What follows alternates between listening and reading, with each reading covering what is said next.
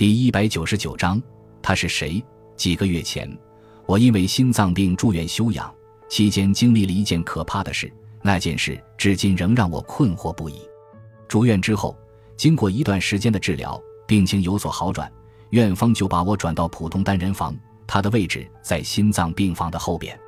这个房间长而狭窄，照明不是非常好。病房两侧还有十余间单人房。刚开始的一两天，我经常将门紧闭。我不喜欢其他房间传来的收音机声和电视声，我只想安静的看书。有一天，我正在看书时，门轻轻的开了。我没有抬头，但我能感觉到有人站在门口。我希望来的是我的一个朋友，我们可以聊天，说些有趣的事。但令人失望的是，来的居然是医院的理发师。他穿一件薄薄的、有些破烂的夹克，手上是一个难看的黑色袋子。他没有说话，只抬了抬眉毛。我明白他的意思，他应该是让我理发，但我摇摇头，现在不理，晚些时候吧。他看起来有些失望，在门口站了一会儿，就转身走了。他走了之后，我有种奇怪的感觉，他把我吓着了。我无法再静下心来看书。他进门的时候竟然没有一点声音，进来之后一句话也没说。我必须承认，他的打扰让我有点生气。对一位心脏病患者来说，这种打扰是不允许的。不管怎样，我想睡一会儿，所以服下了镇静剂。那天晚上我睡得不差。第二天我很早就起来了，想继续把昨天的书看完，但是我仍不能集中精神。虽然前一天那本书很吸引我，我环顾四周，想了一会儿，终于明白烦恼是什么了。在我的要求下，门再次关上，但是这一次我居然发觉自己不想关上它。我还不能起床行走，所以我按铃找护士。一位活泼的瑞典籍护士走了进来，她说：“已经厌倦隐居生活了，我认为你会改变主意的。”我微笑了一下。他说着走出去，房门就这样开着。接着我继续看书，但是脑子里还是不停的想有关门的事。我会在读书的时候时不时的走神，想那个理发师会不会在神不知鬼不觉的走进来吓我？隔壁的电视和收音机会不会再发出让我烦恼的声音？对于这些，我尽量不去想。虽然事实并非完全如此。午饭之前，我有些困了，放下书，刚想小睡一会儿。突然，一阵令人毛骨悚然的尖叫把我惊醒。那声音肯定来自附近的病房。我的心砰砰直跳，暗地安慰自己：这声音是从电视里，或者是从收音机里发出来的。但直觉又告诉我不是。几分钟后，走廊里一阵骚动，人声嘈杂，护士和医院工作人员匆匆而过。我从没想到病房里还有那么多人。医生们行色匆匆，一阵低低的命令、谈话声，然后近乎完全的沉默。过了一会儿，护士和工作人员走回病房的通道，一具从头到脚都盖着白色床单的尸体被推着从我的病房前经过。我按铃叫护士，护士匆匆跑了进来。在我的印象里，他的反应从没这么快过。他脸色有点苍白。发生了什么事？我问。他犹豫一阵，然后耸耸肩说：“通道对面的艾克先生，心脏病突发。”他点点头。我留心看他的脸，一位只是得心脏病的人那样叫，是不是有点不正常？他再次犹豫。当他在开口说话时，开始变得小心翼翼。如果按照一般的病情是有些不正常，但是那样的事有时也会发生。你知道，他可能病情加重。非常痛苦，大部分病人都会痛苦的倒地，但是他居然高声尖叫，是有些不正常。他微微一笑，很显然他笑得有些勉强。不过你不用去想这件事，你的病已渐渐好转。你读你的书，不要胡思乱想。我肯定胡思乱想，而且是全天乱想。他们没有办法，最后不得不给我一颗额外的药片，才使我安静下来。日子平安无事的过了两天，一天下午，我正在看书的时候，门又开了，悄无声息的。我抬头，门外站的仍是那个身穿夹克、手拿黑色破旧袋子的理发师。和上次一样，他只是将眉毛抬起，不说一句话。我生气了，这次表现了出来。他真的吓了我一跳。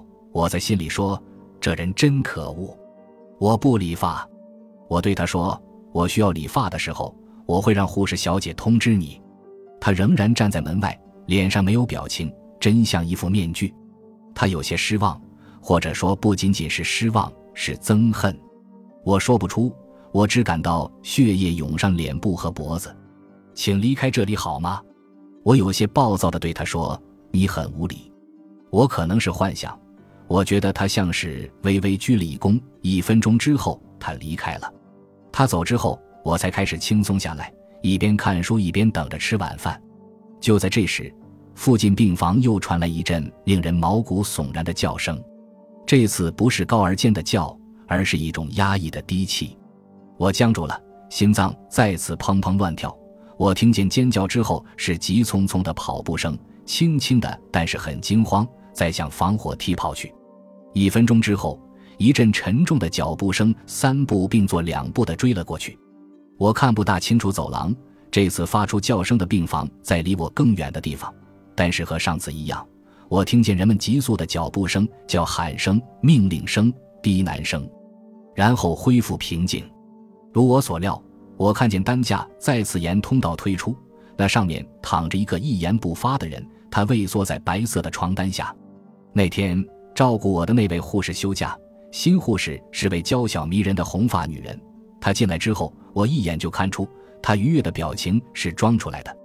这次是谁？我问。